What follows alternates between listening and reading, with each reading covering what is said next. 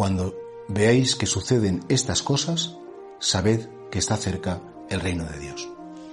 Hay unos discursos que hizo Jesucristo en el templo de Jerusalén que se llaman los discursos apocalípticos. Y es que Jesucristo efectivamente habló del final de la historia, del final de los hombres, del final del mundo. Claro, es que el planeta Tierra va a estar siempre ahí. Sabemos que no.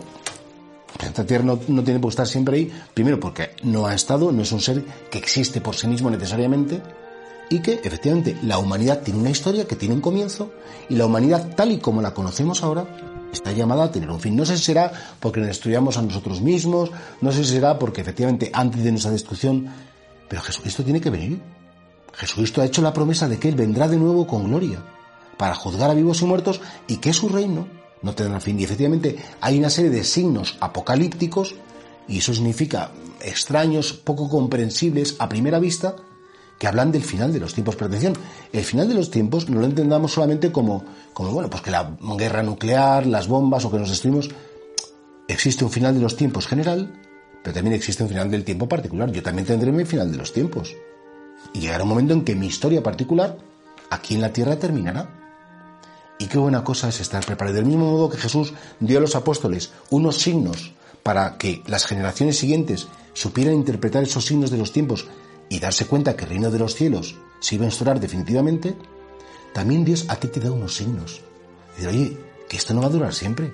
Oye, que la misericordia de Dios siempre está para ti, pero el día que termine tu salud y el día que pases a la eternidad, esa misericordia, que la desprecias, no podrás, si la desprecias, no podrás recuperarla, porque llegará un momento en que ya habrás hecho una elección definitiva.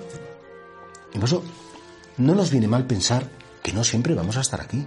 Nos viene mal pensar que la gente que a veces va por la vida como si nunca se fuera a acabar, con prepotencia, como pisoteando a otros, que esa gente no va a estar siempre aquí y que todos, tarde o temprano, rendiremos cuentas, en el buen sentido de la palabra, a nuestro Creador. Y por eso, sí, es importante saber y conocer cuáles son los signos. Y Dios mismo, en su misericordia, te visita y dice, oye, Piensa en lo eterno, no te quedes solamente en lo bien que me lo he pasado hoy, en lo que he disfrutado, lo entretenido que ha estado este programa, o esta canción, o este partido, lo que sea, da igual.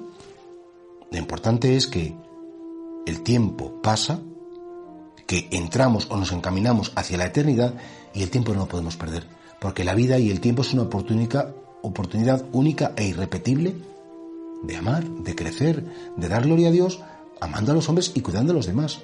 Hay gente que pierde la vida porque pierde el tiempo. Y hay gente que gana la vida porque regala su tiempo y lo entrega por amor a Dios y a los demás.